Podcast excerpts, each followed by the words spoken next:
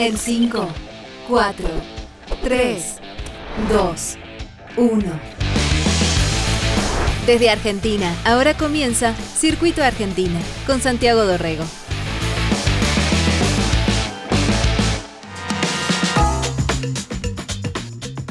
Hola, bienvenidos a Circuito Argentina, soy Santiago Dorrego, estoy en directo desde Buenos Aires y te invito a interconectarte a este circuito todas las semanas repasando novedades, pensando en nuevas costumbres, nuevos dispositivos, nuevas herramientas y charlando con la gente que nos ayuda a descifrar este futuro que ya está entre nosotros. Todo el continente conectado a través de Circuito Argentina y a través de txplus.com. Hoy vamos a charlar sobre producciones audiovisuales y también sobre blockchain. Vamos a charlar sobre Bluebits que es una plataforma regulada de financiación colectiva que permite a los fanáticos del cine y de las series tener un rol activo en la financiación de los proyectos de los que son fanáticos y además ser socios de estas producciones. El Bluebit es un coleccionable digital, pero el que lo adquiere tiene el derecho de cobrar una renta de manera automática y además obtiene una serie de beneficios adicionales como puede ser el acceso a contenidos exclusivos, ver el contenido antes de su estreno oficial, conectar directamente con los creadores de los proyectos y obtener prioridad en la inversión en nuevos proyectos financiados a través de la plataforma.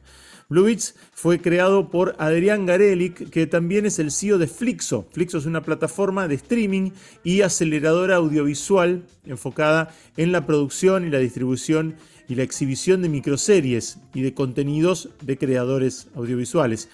De todo eso vamos a charlar en un ratito nada más, vamos a estar aquí con Adrián, pero antes vamos a escuchar la nueva colaboración entre los Rolling Stones y Lady Gaga, Sweet Sounds of Heaven. Thank you.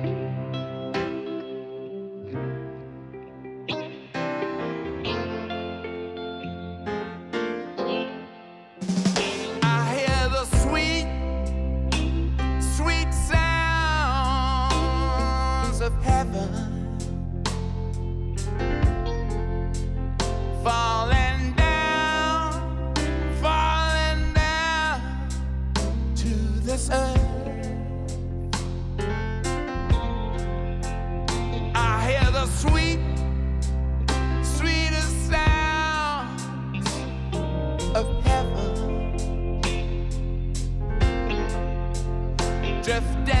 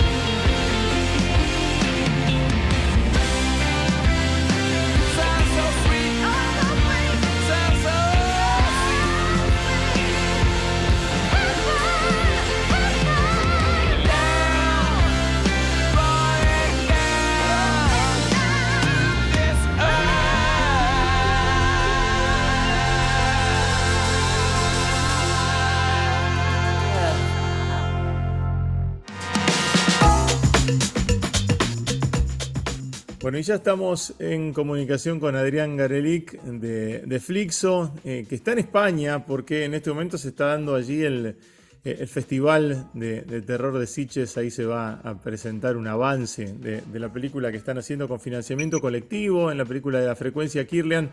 ¿Cómo estás, Adrián? ¿Cómo estás, Santiago? Muchas gracias por, el espacio. Eh, no, nos conocimos, recién lo estábamos charlando este, fuera, de, fuera de micrófono, nos conocimos en, Buenos Aires lanzando toda la, plataforma de Flixo y, eh, es sorprendente ver todo lo que se movieron y todo lo que eh, alcanzaron en, estos tiempos. ¿Cómo surge la idea de, eh, generar toda la, plataforma de Blue Beats? ¿Cómo, cómo, se, cómo vas hasta ese camino? el camino fue largo. Arrancamos con Flixo en el año 2000. Pues yo, yo, era guionista de cine hasta el año 2015. En 2014 me cruzo para el Bitcoin medio por casualidad y, la primera idea fue financiar una película con, Bitcoin. Esa fue la idea en el 2014. Eh, que en aquel momento era todo bastante una cosa muy friki, muy nerd. Pero bueno, fue creciendo, fue ganando adopción. En el 2016 eh, empezamos a pensar en este proyecto de Flixo, que era una plataforma web 3, todavía no se usaba la palabra web 3, pero era una plataforma web 3 de streaming. Hicimos una financiación colectiva en el año 2017, levantamos casi 5 millones de dólares, de 2.000 contribuyentes en todo el mundo. Una experiencia alucinante, que nos posicionó muy bien en, todos lados, empezaron a llamarnos para, desde la industria misma, ¿no? Desde los grandes eventos de industria, para que hablemos de la experiencia, contemos cómo se puede utilizar toda esta tecnología eh, para solucionar los problemas que, o para traer nuevas, nuevas propuestas a esta industria. Y el año pasado, eh, en un evento, la, historia real de cómo arranca Bluebits fue que el año pasado en un evento en, Miami, en la Bitcoin 2022, eh, fui a una fiesta mm. de, una blockchain, no me acuerdo quién era, pero fui con otro chico argentino que tenía una remera de los Bored Apes. Los Bored Apes son estos monos medio feos que eran como el, NFT de moda en ese momento. Cada sí, Bored Ape valía... Sí. una gran marca en el mundo Web3. Cada, cada board ape valía 250 mil dólares en ese momento. Sí, sí, sí. Y él llegó Neymar se compró los suyos, ¿no? Claro, viste, era una cosa, era muy exclusivo, era una, era una cosa de estatus digital. Este chico iba con la remera de los board apes que se le habían dado en la fiesta de los board apes a la que había entrado porque tenía un board ape. Y en esta fiesta en la que estábamos estaba rodeado de chicas. Las chicas se le acercaban y le hablaban y se pasaban los teléfonos. Yo estaba así alucinado. Digo, si este flaco en ese momento vendía el Board Ape, tenía 250 mil dólares, pero perdía este superpoder que tenía en este momento. Eh, y me pareció increíble que haya toda una generación que percibía eh, eso digital como un símbolo de estatus, como un símbolo de poder, como un símbolo de, no sé, eh, y, que la gente hace como un show off de eso, ¿no? Yo tengo un board ape y eso me da como un estatus. Ahí empecé a pensar, esta generación, ¿cómo invierte? ¿Cómo invierte esta generación? Pues estamos acostumbrados a que el tema de la inversión sea una cosa muy, muy poco atractiva, ¿no? Pero si yo invierto en un proyecto que, que me resulta interesante, es un proyecto que después la pega, también es interesante poder hacer ese show poder contar a los demás de una manera atractiva que yo tengo o que yo fui el visionario que estuvo detrás de esta empresa, que la empujó, que la ayudó a crecer, que, que creen los propósitos de esta empresa. Y ahí nace Bluebits empezamos a pensar en la idea de crear acciones de empresas que tuvieran la forma de un NFT. Digo, recibir algo digital, una pieza única, muy trazable, que te cree este link directo con, este, con este, este startup que estás apoyando. Eh, y bueno, y que además te, permita dar, que tenga ese valor de coleccionable, ese valor de, lo muestro, porque además realmente te permita ser dueño de esa empresa. si a la empresa le va bien, que yo tenga éxito económico también. Estuvimos todo el año pasado eh, con abogados aquí en Europa porque vimos que en Europa podía haber un marco legal para esto. Y estuvimos todo el año pasado con abogados eh, hasta que nos dieron el permiso de, emitir estos coleccionables digitales que tienen valor de acción o tienen valor de cuota parte de las futuras ganancias de un proyecto. Y es la primera vez que sucede, así que estamos muy, muy emocionados y vamos a hacerlo para lo que nos gusta a nosotros, que es cine. Y empezamos con este proyecto que fue la frecuencia Kirlian. ¿Cómo fue el enganche con, Cristian Ponce para, desarrollar este proyecto de la, peli de Kirlian? Bueno, eh, la plataforma Flixo se orienta en microseries y la frecuencia Kirlian creo que es una de las microseries más exitosas o el caso de éxito más fuerte de este universo. ¿no? Eh, Cristian la crea en el año 2017 a la serie, la sube a YouTube, son cinco episodios de 10 minutos, la pega. la pega, empieza a generar como una, una base de fans en todo el mundo y finalmente en el 2019 la adquiere Netflix. Que no hay muchas microseries en Netflix, menos una microserie creada por un par de amigos en, casi en un garage en La Plata. Sí, ¿no? en web, Eh, sí, Bueno, a partir de ahí empezó a cosechar grandes fans. Christian hace una nueva película que fue Historia del Oculto, que de vuelta se la vende a Netflix y para Latinoamérica y HBO Max para el resto del mundo. O sea, de vuelta un suceso de terror eh, que empieza a sumar más fans, más fans. Nosotros producimos la segunda temporada de la frecuencia Kirlian en el 2021. Y los chicos de Kirlian, cuando empieza todo el tema de los NFTs, venían con la idea, si hacemos algo de NFTs con Kirlian, digo, gran oportunidad, eh, aprovechemos para probar esto que estamos haciendo, crear estos NFTs que no sean solamente de valor de coleccionables, sino que también le permita a la gente invertir en este proyecto, ¿no? que es Claro. la frecuencia Kirlian, la película, que es la conclusión de, de la historia que ya se venía contando en la, en la serie. Y también es una introducción al mundo de Kirlian para quien no lo conoce. Y ahora la están presentando eh, eh, allí en el Festival de Sitges eh, un... En realidad están presentando un trailer, están presentando un avance. Claro, eh, la, la serie es una serie de animación. Para la película, Christian decidió ampliar este mundo y crear toda una parte live action con, con actores y una producción muy interesante, una apuesta y una, una estética muy interesante. ¿Toda la Eh, peli va, toda- va a ser de, con actores o hay, hay, hay mezcla? No, no, no. Bueno, en el mundo de Kirlian son eh, es- este pueblo de ingeniero Kirlian que desapareció a fines del 87 y que hay mucho mito alrededor de este pueblo y el único registro que queda son los cassettes que graban eh, la emisión nocturna de ese programa de radio, de, De la radio. de- de- del pueblo que se llama La Frecuencia Kirlian. Y en cada programa el locutor, que es el protagonista, recibe llamadas de la gente del pueblo contando historias espeluznantes, terroríficas. Es súper interesante. La, la serie, quien no la vio, la invito a verla. muy está en divertido. Flixo, es gratis y es espectacular. Eh, entonces, bueno, en el universo este de la película, todo lo que sucede en el estudio de radio es live action. Sea, está el locutor, que lo vamos a ver por primera vez en vivo, a varios invitados que, que van a contar una historia que parece que están inconexas, pero que finalmente develan un poco más sobre el universo de, de Kirlian. Y todo lo que es el estudio de radio está filmado live action y las historias que se cuentan son en animación. Ah, perfecto. Eh, y, y la idea es que sea, bueno, como vos decías, una, una especie de, de intro el que no conoce nada de la frecuencia Kirlian se puede meter en ese, en ese universo a partir de, de la peli y el que conoce, bueno, nada, en realidad celebrará el, aterrizaje de la frecuencia Kirlian a la pantalla grande. de ayer lo presentamos, estuvo seleccionado para la selección oficial de, de aquí del Festival de Sitges, que es el festival de cine de terror y fantástico, creo que de los más importantes del mundo y de los más antiguos, Sí. está desde el año 68. Eh, y hubo mucho aplauso, la verdad que hubo mucho aplauso y la comunidad cuando se enteró que se iba a hacer la película reaccionó enseguida, mucha gente queriendo participar, de alguna manera, eh, este, comprando un Bluebit o bueno, donando, ¿viste? La, gente enseguida quiere, quiere saber más de este, de este universo que se está creando. La verdad que Cristian tiene eso, que, generó mucha, mucha pasión y mucho, mucho fan. Sí, además me parece que también este tipo de financiamiento o este tipo de plataformas eh, es, es ideal para eso, para hacer el enlace eh, de, una, de una comunidad seguidora de una, de, una producción audiovisual o de un creador, ¿no? De este, un- una persona que tiene una, una comunidad este, creada eh, y, enganchar, enganchar ahí, ¿no? Como en ese, como en ese enlace, me parece que es, ideal. En el caso de, de, bueno, de Cristian es bárbaro porque tiene todo un, un, un fanbase, viste, que, que nada, lo va, lo banca, lo banca y justamente quiere bancarlo. Bueno, sí, a ver, nosotros realmente creemos en este modelo, es un modelo que se viene probando en todo el mundo.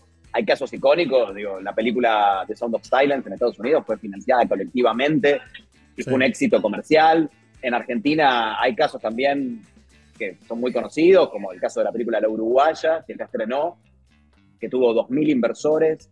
Eh, en, en España hay casos también como Calladita o Bullrun, películas financiadas por la comunidad a través de herramientas Web3, aquí sí. Eh, nada, empieza a aparecer esto, ¿no? De, hay una crisis muy grande en la industria audiovisual en este momento. Las plataformas, hay tanta plataforma y hay tanta lucha de plataformas que en este momento la producción está muy parada, la adquisición de contenidos está muy parada, el- los modelos de financiación y de producción están cambiando muchísimo y que aparezcan propuestas como esta me parecen súper, súper poderosas, porque hace que la comunidad se involucre. Creo que el gran cambio que trae no solo la tecnología Web3, sino que la cultura Web3, que yo creo que. Viene primero la cultura web 3 y que ahora llegó la tecnología, ¿no? Como para ponerle la guinda al postre. Eh, el, el, gran cambio que va a traerle a la industria audiovisual, la cultura web 3, es ese pasaje de audiencia a comunidad, como decías vos recién. La comunidad está dispuesta a apoyar económicamente el proyecto, la comunidad está dispuesta a llevarlo acá arriba el proyecto, a que sea un hit, a que sus amigos y, los amigos de sus amigos lo vean y se suscriban a una plataforma con tal de ver el proyecto en el que yo participe. Es muy contagioso. Sí, sí, y, es, eh, y es muy especial y muy particular lo que se va dando eh, y todo el camino que se ha dado en, las creaciones eh, audiovisuales, porque es lo que decís vos, anteriormente el que hacía cine era el que laburaba en un estudio grande, las producciones son las que se generaban desde, desde estudios grandes, después aparece todo el fenómeno del cine independiente, después aparece el fenómeno de, las plataformas y las plataformas de pronto se convierten también en, en grandes generadores de, eh, muchas veces medio picadoras de, contenido, ¿no? Porque empiezan a desarrollar así eh, contenido como chorizo, decimos nosotros, y, este, y a generar un montón. Eh, y, en, ese, en ese lugar, el, creador, viste, siempre lleva las emparedadas, siempre queda como medio en un costado. Y, en, este caso, el tipo realmente se empodera a partir de, sus fanáticos y a partir de, su comunidad. Y después pasa el, camino inverso, ¿no? Porque la plataforma dice, uy, pará, esta comunidad es algo muy rico que yo quiero tener también eh, y, de la que quiero ser yo parte, ¿no? O que esa comunidad también aterrice en HBO, Netflix, llamarlo como quieras. Está clarísimo. Y aparte, a ver, algo que yo creo que es un mal común de estos tiempos es que hoy los creadores quieren contar los cuentos ya, no tienen paciencia. ¿sí? que a lo mejor hace un tiempo atrás había como, ahora no hay más paciencia, las historias se quieren contar ahora. Y en el momento que un creador quiere contar una historia, que está caliente con esa historia, que le sale de las tripas, solamente ese creador la puede contar. Es la, única persona que lo puede contar. Cuando entra en todo el proceso de una plataforma, que primero entra una productora, que le pone un equipo de guionistas, que empiezan a meterle mano. Después el acuerdo con la plataforma, que la plataforma entra un ejecutivo que ya empieza a editorializarlo que ese ejecutivo por ahí a los seis meses se va y en medio de producción, del proceso de producción, entra otro ejecutivo que empieza a meter mano también. Ya al final es una historia que podría haber contado cualquiera. Pues historia eso, que decíamos, ya se masticó, se masticó, se procesó, y en el ancho de banda... la, hicieron atravesar por, los, por el algoritmo, ¿viste? De pronto dicen, no, pero ahora se puso de moda que, que sean de este estilo, o que se puso de moda que el protagonista sea de esta manera. Pues sí, pero no, pero yo había hecho que, que fuera así, pero bueno, claro. Bueno, la tendencia está en TikTok siempre, no está en Netflix. Cuando un producto llegó a Netflix ya pasaron tres años de lo que fue la tendencia o esa necesidad de contar esa historia en particular. Digo, y acá cuando aparece la comunidad, digo, películas como Bull Run, por ejemplo, que es una película aquí española, juntó 320 mil euros en 24 horas. Claro. O sea, ya, hubo un proceso de armado, de comunidad, etcétera, pero una vez que se disparó, en 24 horas se vendieron, o sea, todos los tokens que tenían listos para, para vender. Digo, ellos tenían que levantar 320 mil euros, que era el presupuesto. Estaban claro, claro llegaron al presupuesto, pudieron rodar la película y tuvieron la libertad de contarla como quisieron. Y hoy está el producto terminado, dando vuelta por festivales y buscando plataformas. Digo, eso es poderosísimo. La, industria audiovisual, históricamente, siempre necesitó mucho dinero. Y cuando entra el dinero, entra la línea editorial. Sí, sí. O sea, no existe el cine independiente en realidad. Porque el cine independiente también es dependiente de algo. Porque alguien puso plata para esa película. Entonces depende de algo. Alguien quiere recuperar ese dinero. Y si fue un gobierno, una ONG, igual hay una línea editorial. Digo, me parece que hoy están apareciendo las primeras oportunidades de conocer un cine o un audiovisual que sale de un creador libre, que puede contarlo libre gracias a su comunidad. Y Adrián, eh, eh, contémoselo para, para el que no... Eh, el que no tiene idea de web, de web 3.0, que no, no tiene idea también de, de tokens o de blockchains, ¿Por qué un creador audiovisual debería elegir una plataforma que labura en, eh, por ejemplo, Bluebits este, o cualquier plataforma que tenga que ver con, eh, con financiación colectiva, pero en web 3.0, eh, en, en blockchain y no en una, en una solución tipo Kickstarter, que son las que habitualmente se generaban este tipo de proyectos? Bueno, en una solución como Kickstarter uno no es dueño del proyecto, ¿no? Uno invierte o, contribuye, en realidad la creo la figura más contribuyente o donación, y a cambio recibe una tasa, una foto del, de, la película, una remera. O el crédito en la persona, o, el crédito, claro, sí. Bueno, acá tenés una herramienta financiera real que te permite adueñarte. Primero, ya al recibir ese digital, ese digital sabes que es único o que se cuentan cuántas copias hay de ese digital, sabes que son 150 y no hay 151, es trazable. Sabes que te linkea directamente al creador, que no es falso. ¿sí? O sea, toda esa historia es posible de contar gracias a la tecnología blockchain. ¿sí? Se sabe que la donación se hizo, que el dinero llegó y que yo ahora tengo esta representación digital que, que, que, demuestra eso. Esa, es la, potencia del NFT. ¿Sí? Ahora, cuando le sumamos una herramienta financiera encima, cuando este NFT, además, legalmente, porque está la Comisión Nacional del Mercado de Valores de España regulando esto, legalmente esto representa titularidad sobre la película, en la wallet donde yo lo tengo guardado, recibo ganancias automáticamente. Esto no se puede hacer bancariamente. Una película que tiene 10.000 inversores no puede pagarle a los 10.000 inversores a través de giros bancarios. Digo, es imposible. Administrativamente es un problema y el costo de esos giros es muy alto. A lo mejor tengo que girar 5 dólares, 3 dólares, 2 dólares de ganancia. Y a lo mejor el costo del giro internacional es de 30.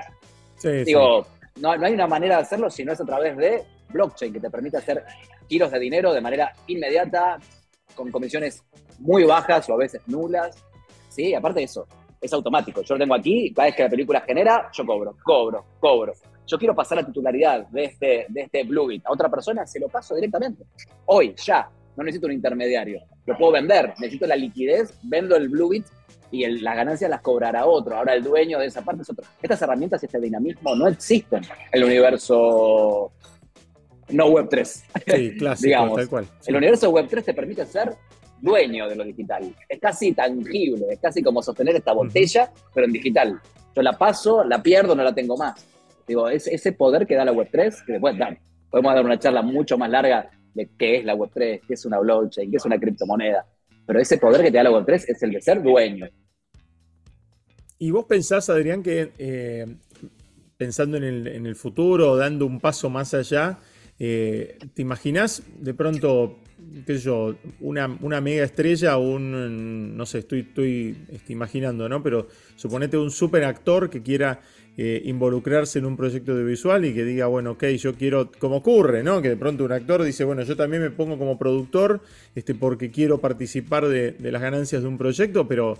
Eh, pero esos son todos contratos de la vieja época, ¿no? Contratos del, siglo XX, si querés llamarlo así, este, donde, eh, bueno, qué sé yo, venía Robert Downey Jr. y decía, bueno, ok, hago de nuevo de Iron Man, pero poneme como productor ejecutivo, así eh, ligo algo de la plata y cosas. Pero en este caso, absolutamente trazable y de acá para adelante, ¿no? O sea, la posibilidad de que, de que eso se mantenga. Mirá, es interesante esto ya hay varios actores y productores que, se han metido en esto. Dan Harmon, el creador de, de Ricky Morty, hizo un dibujo animado financiado por la comunidad. Había otro que no me acuerdo ahora el nombre, pero estaba Mila Kunis detrás.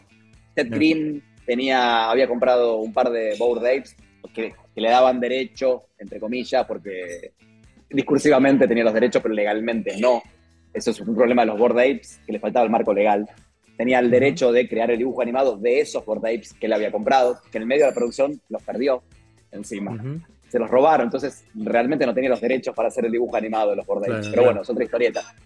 Y en un caso como el de Bluebits, incluso en la, producción puede emitir 150 Bluebits para vender a la comunidad y darle 50 más al actor como parte de su pago y el actor salir y venderlos. Y a lo mejor a la comunidad le interesa más comprárselo al actor que comprárselo al productor. O sea, a lo mejor este Bluebit para mí tiene un valor afectivo más grande porque sé que se lo estoy comprando directamente a Tom Cruise. Eh, y eso genera como ese, ese vínculo directo con él y lo puedo demostrar. Digo, empiezan a aparecer estas, estas figuras que son para experimentar. Digo, el futuro está adelante, eh, es muy difícil saber qué viene. Es, muy divertido imaginarse todo lo que viene y empezar a, soñarlo, pero creo que se están abriendo las puertas de, de un universo muy interesante, muy colaborativo, mucho más abierto, mucho más democrático en todas las formas, en todas las formas, no solamente en la inversión, está en el manejo de, un gobierno, en cómo yo manejo mi propia identidad. Digo, hay un montón de cosas. La tecnología está apoyando todo este movimiento, así que yo creo que se viene un futuro muy, muy divertido. La verdad que sí, Adrián, y, está bueno todo lo que están haciendo, queríamos contarlo, queríamos eh, hacérselo llegar también a, la gente, si quieren conocer más sobre el, laburo de Adrián y el de Cristian, por supuesto, eh, entren a Flixo, eh, háganse un usuario allí, este, participen de, esa comunidad también de, creadores audiovisuales que es, que es fantástica. Y, bueno, muchas gracias Adrián por este rato con nosotros. Flixo con doble X, ¿eh? Flixo con doble X, FLI. Flixo con doble X. Kirliam, si quieren ver, también kirliam.xyz y Bluebits, bluebits.club. Ahí está todo, todo el universo de webs para explorar y, entender de qué estamos hablando. Para participar y, para crear y para empezar a pensar en, bueno, en eso, ¿no? En, comunidades este, creativas del futuro. Ahí estamos. Gracias, Adrián. No, muchas gracias a vos, Santi. Un abrazo grande. Y ahora ya es tiempo de irnos, pero antes les dejo un mensaje de IBM. La tecnología está transformando los modelos de negocios en todo el mundo, creando nuevas oportunidades de crecimiento y nuevos parámetros de eficiencia. IBM es líder en la inteligencia artificial de los negocios y va más allá porque en IBM integran tecnología y experiencia proporcionando infraestructura, software, innovación y servicios de consultoría para ayudar a la transformación digital de las empresas más importantes del mundo. Visita www.ibm.cl y descubrí cómo IBM está ayudando a que el mundo funcione mejor creando juntos la transformación y el progreso de los negocios de América Latina. Y hasta acá llegamos. Si querés seguir conectado a este circuito y a esta conversación, puedes encontrar más noticias en txplus.com, en Instagram, en Twitter, en todas las redes sociales me encontrás como Santiago Dorego y todos los links a mis redes están en santiagodorego.com. Déjame comentarios ahí en las redes y decime si ya estás conectado a Circuito Argentina. Chau, nos vamos a reencontrar nuevamente el miércoles que viene.